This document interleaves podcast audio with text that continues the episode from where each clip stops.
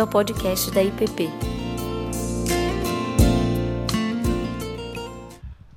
Boa noite, meus irmãos. Desde 1991, eu venho aos cultos na Igreja Presbiteriana do Planalto. Nesse tempo de pandemia, tenho assistido eles de casa. E acho que foram dois ou três domingos que eu não estive aqui, porque minha sogra ia cantar lá na igreja dela, fazia parte do coral, então tinha que ir, né? E é uma coisa muito boa que quando eu chego na IPP e vejo as carinhas de sempre, eu digo, tá tudo bem. Né? Eu estou no lugar certo. Cheguei em casa. Lá, lá, em casa a gente tem uma tendência assim a ser meio longevo, né? Um dia eu vou chegar lá no céu, não por mérito meu, por graça de Cristo, vou olhar, vou ver vocês e vou dizer: cheguei em casa, estou bem, estou em paz. Né? Se você não está aqui, meu irmão, está acompanhando a gente de casa, é, não é o local onde nós estamos que faz o culto, é o nosso coração de adorador que transforma o lugar onde nós estamos em lugar de culto. Que Deus te abençoe. Né?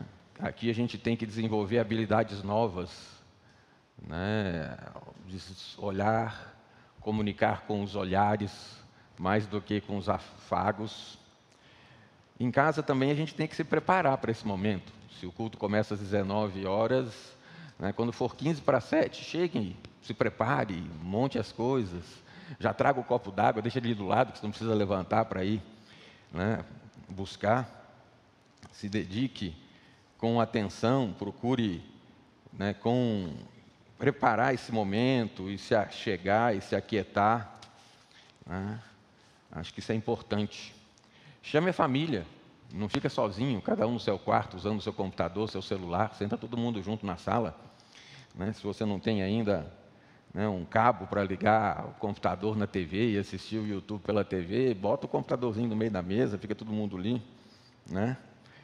Ah, precisamos desenvolver isso, né? criar esse hábito, coisas desse novo tempo. Né? E falando em tempo, estamos em tempo do advento, né? um tempo de expectativa e de preparação. Eu queria deixar com vocês, irmãos, dois textos da palavra para vocês lembrassem, meditassem nela. Vou ler o primeiro agora e depois a gente lê o outro. O primeiro está no Salmo 130.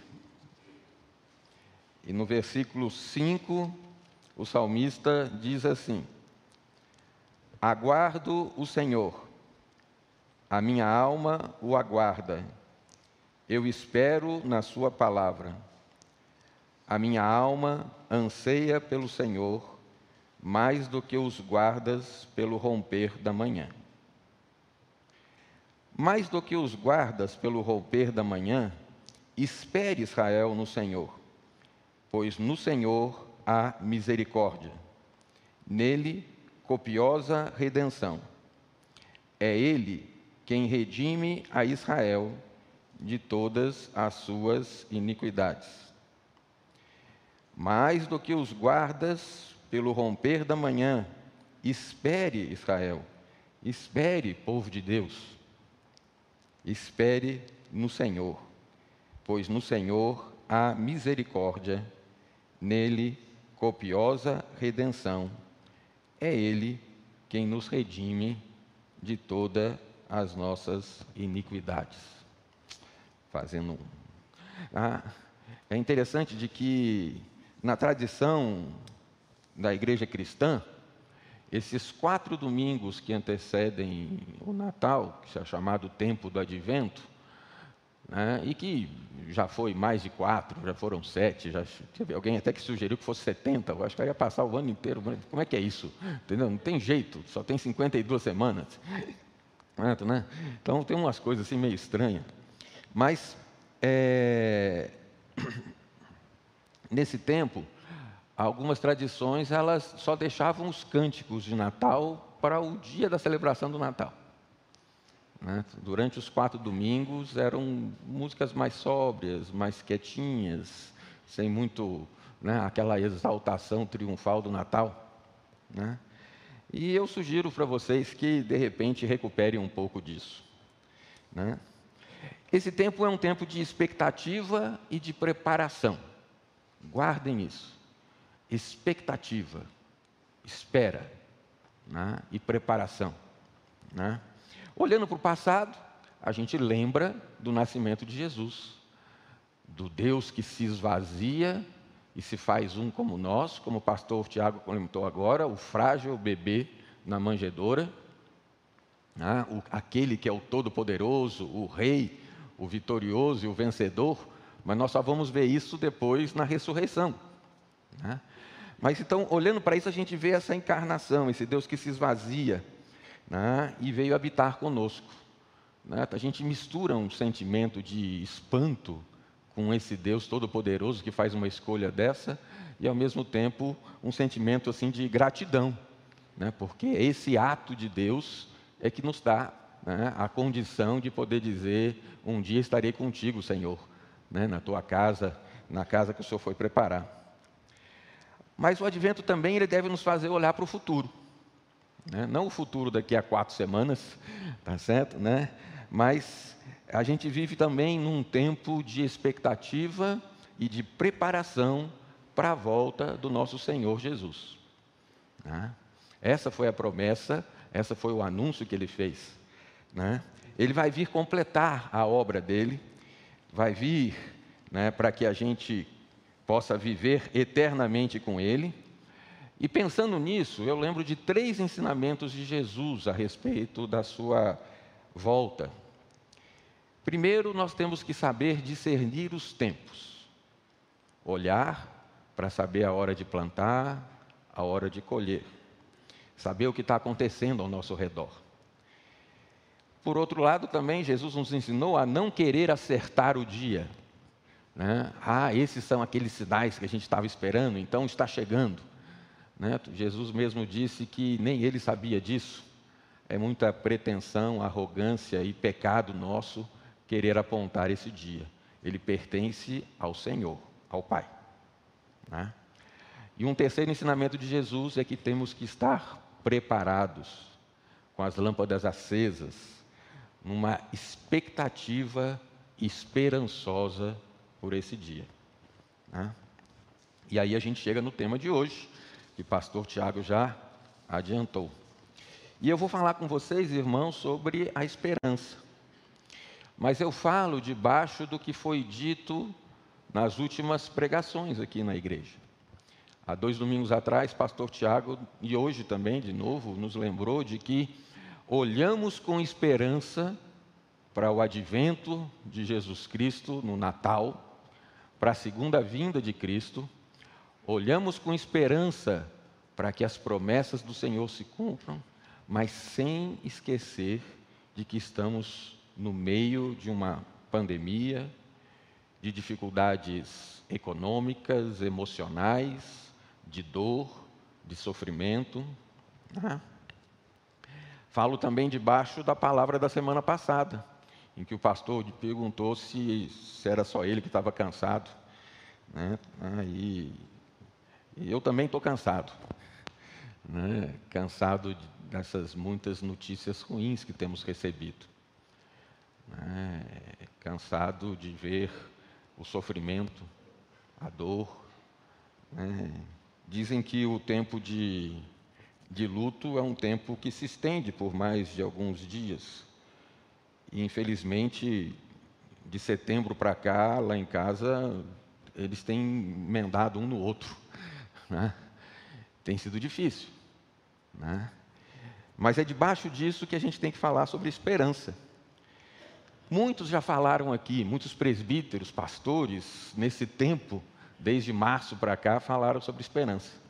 Esperança em tempo de pandemia, esperança em tempo de deserto, esperança em tempo de crise. Né? E me coube falar com vocês hoje sobre a esperança, esperança no tempo de luto. esperança no tempo de silêncio, no tempo de espanto, de espanto diante das dores, diante do, dos acontecimentos. Né? E isso se encaixa bem com esse tempo do advento. Né? Logo no início da quarentena, pastor Ricardo nos edificou, nos confortou, nos fortaleceu, associando a quarentena com a quaresma. Né? Tempo de recolhimento, de confissão, de retorno para o Pai. Né? E já que somos forçados a estar dentro de casa, com uma série de limitações, vamos aproveitar esse tempo para voltar à palavra, estudar, orar, meditar e deixar que a palavra nos edifique, transforme, nos fortaleça para enfrentar esse tempo. Mas, da mesma forma como os cuidados né, com o afastamento social diminuíram, né, talvez pelo cansaço, talvez o nosso recolhimento também tenha diminuído. A nossa quietude, o nosso aquietar-se também está né, tá começando a ser substituído por outras coisas. É, não tem jeito.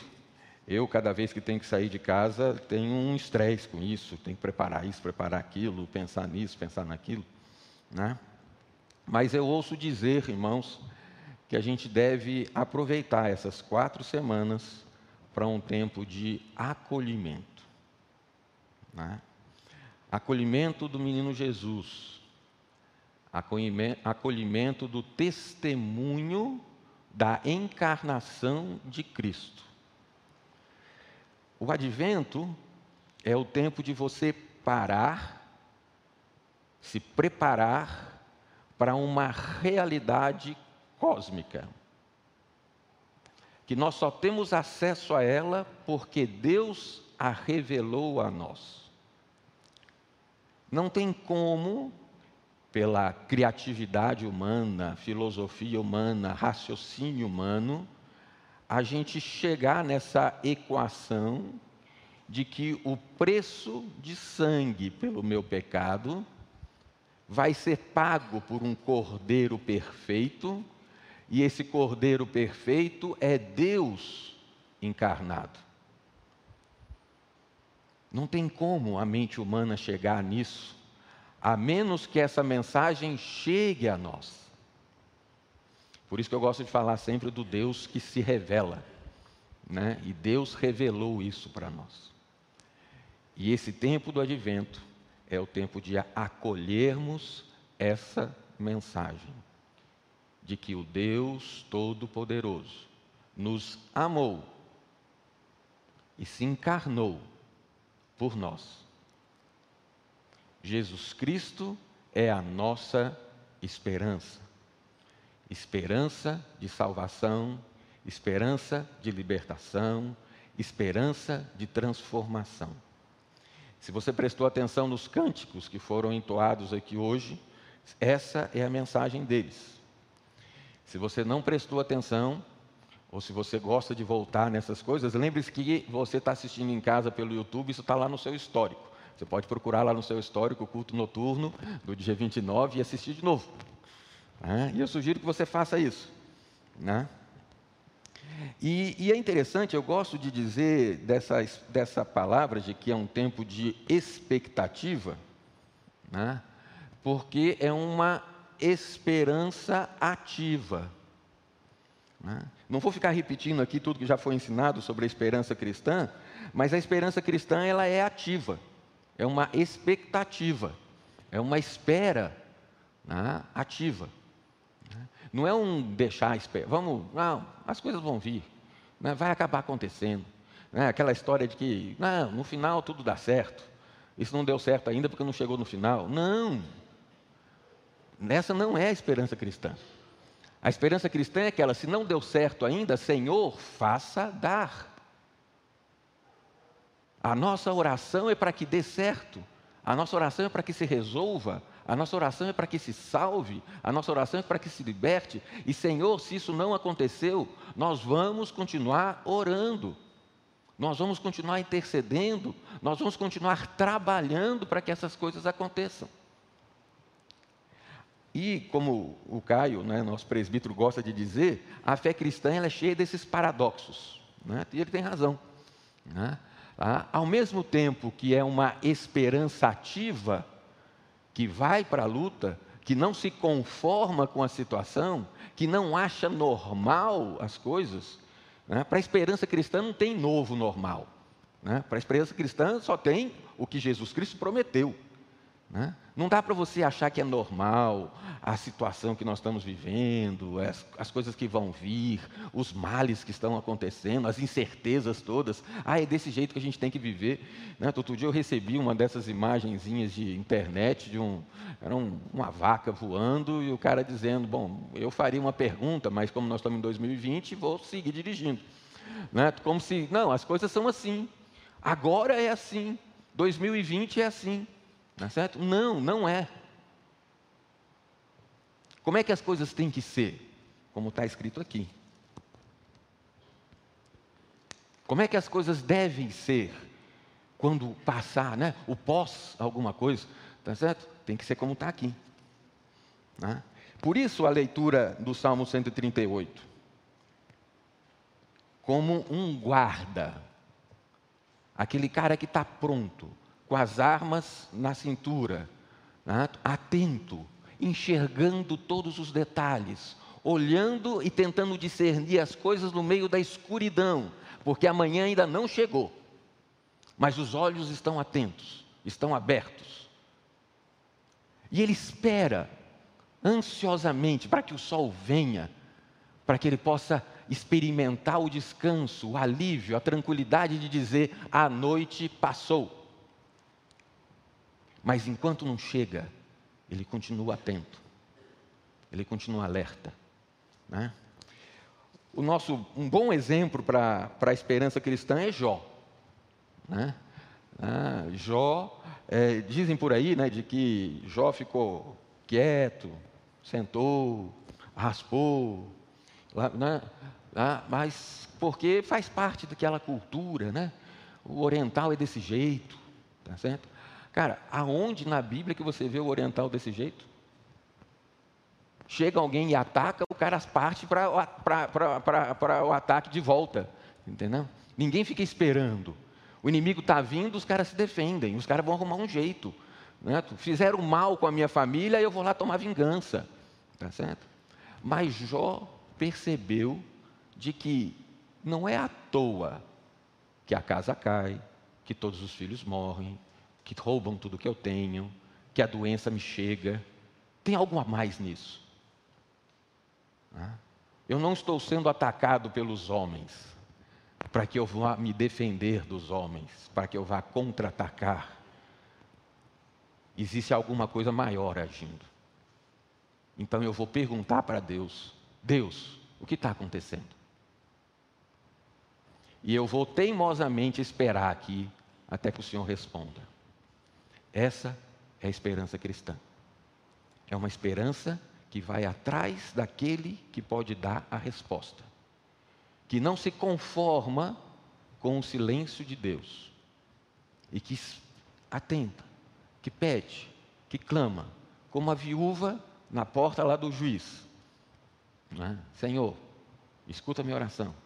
Senhor, quero ver sua justiça. Senhor, quero ver a libertação. Senhor, quero ver a cura. Senhor, quero ver a, a transformação.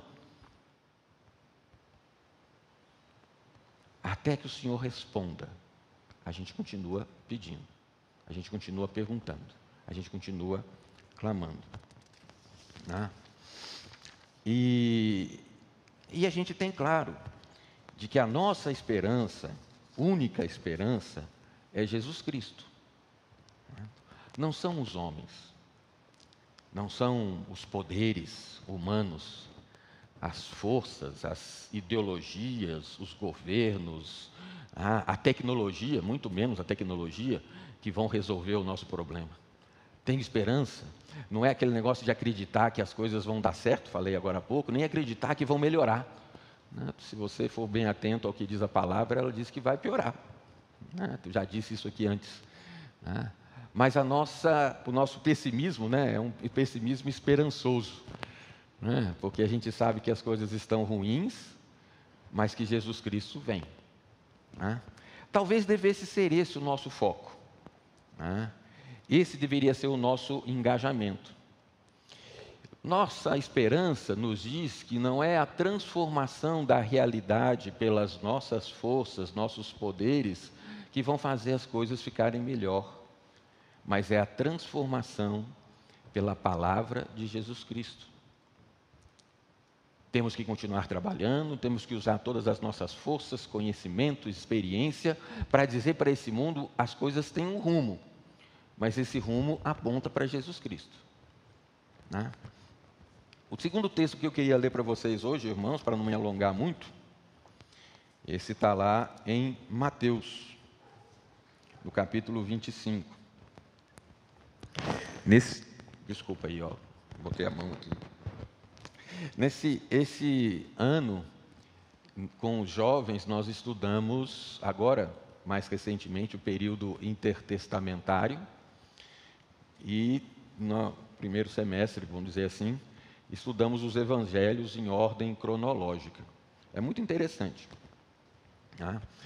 E esse, esse, do capítulo 21 de Mateus até o final do capítulo 25, são fatos e histórias e parábolas que Jesus contou durante a semana da crucificação. Normalmente, nesse momento de Natal, a gente lembra dos primeiros capítulos dos livros né, dos evangelhos, né, Lucas principalmente. Na época da Páscoa, a gente lembra dos capítulos de 26 em diante de Mateus, por exemplo. Mas isso daqui foi o que Jesus quis ensinar para os discípulos dele na última semana antes da crucificação. Ele achou importante chamar atenção para essas coisas. E ele fez da forma como, aí sim, né, na cultura oriental se gostava de fazer, contando uma parábola. Pois as parábolas ajudavam as pessoas a guardar o ensinamento. E no capítulo 25, Jesus conta a conhecida parábola das dez virgens. E eu quero deixar esse como segundo texto de hoje, para a gente ler junto.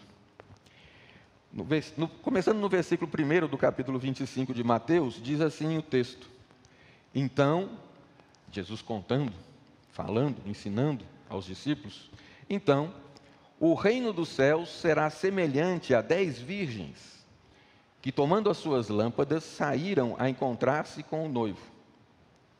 Cinco dentre elas eram nécias, insensatas, imprudentes, e cinco prudentes. As nécias, ao tomarem as suas lâmpadas, não levaram azeite consigo. No entanto, as prudentes, além das lâmpadas, levaram azeite nas vasilhas. E tardando o noivo, foram todas tomadas de sono e adormeceram. Mas à meia-noite, ouviu-se um grito: Eis o noivo, saía ao seu encontro. Então se levantaram todas aquelas virgens e prepararam as suas lâmpadas. E as nécias disseram às prudentes: Dai-nos do vosso azeite, porque as nossas lâmpadas estão se apagando. Mas as prudentes responderam: Não, para que não nos falte a nós e a vós outras. Ide antes aos que o vendem e comprai-o. E saindo elas para comprar, chegou o noivo, e as que estavam apercebidas entraram com ele para as bodas, e fechou-se a porta. Depois, no versículo 13, diz assim: Vigiai, pois, porque não sabeis o dia nem a hora. O tempo do advento é esse tempo de vigia. Essa expectativa, essa expectação, essa esperança. Uma esperança de quem sabe que Jesus Cristo virá. Eu diria que esse tempo de advento é o tempo de você encher as vasilhas com azeite. Né? Todas as dez virgens tinham as lâmpadas. Todas elas estavam esperando. Todas elas adormeceram, cansadas, cansadas do tempo, cansadas da espera. Está demorando, as coisas não estão chegando, a solução não veio. Né?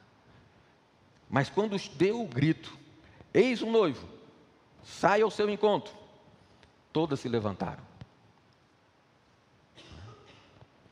Mas se você não tiver com o seu azeite de reserva, a lâmpada vai se apagar. E não vai dar para você participar da festa. Não vai dar para você participar da boda. Se a gente achar que as outras coisas vão nos garantir sucesso, vão resolver o nosso problema, nós estamos colocando no lugar errado a nossa esperança. precisamos encher nossas vasilhas de azeite. Devemos usar esse tempo do advento para, de novo, recuperar esse tempo da quietude, do se chegar à palavra de Deus, de lembrar da misericórdia do Senhor, de estar vigilante e atento, tentando discernir os tempos, mas preparados, pois a gente não sabe quando não sabeis nem o dia, nem a hora. Né? Irmãos, nós temos esperança. Cantamos e falamos isso né, várias vezes aqui nessa noite. Oramos isso. E na nossa oração, né, afirmamos que Jesus Cristo é a nossa esperança. Né? Irmãos, mantenham as vasilhas cheias de azeite. Né? Não aceite a situação do jeito que ela está. Não acredite que isso é o novo normal. Não acredite que é assim. Não se dobre às incertezas.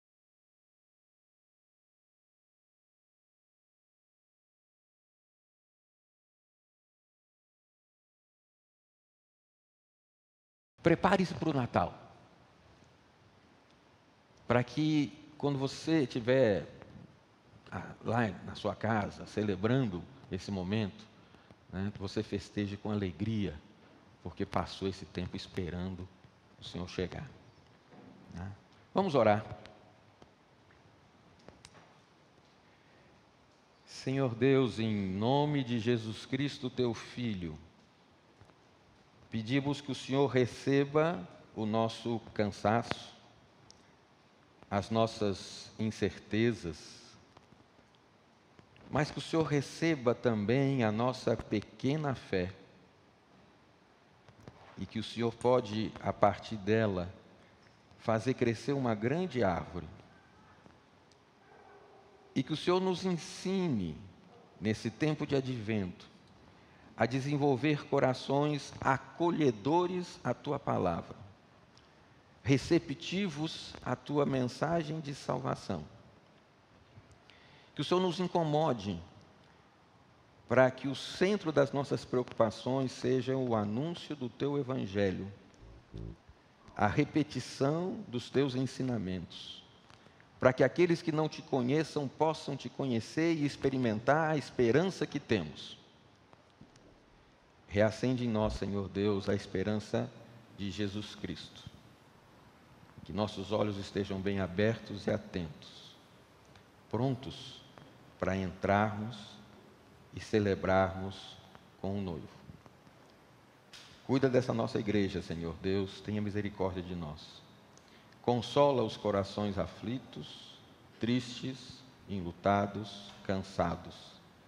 Consola os que estão enfermos, os que estão hospitalizados, aqui em todo canto pois o Senhor é a nossa esperança.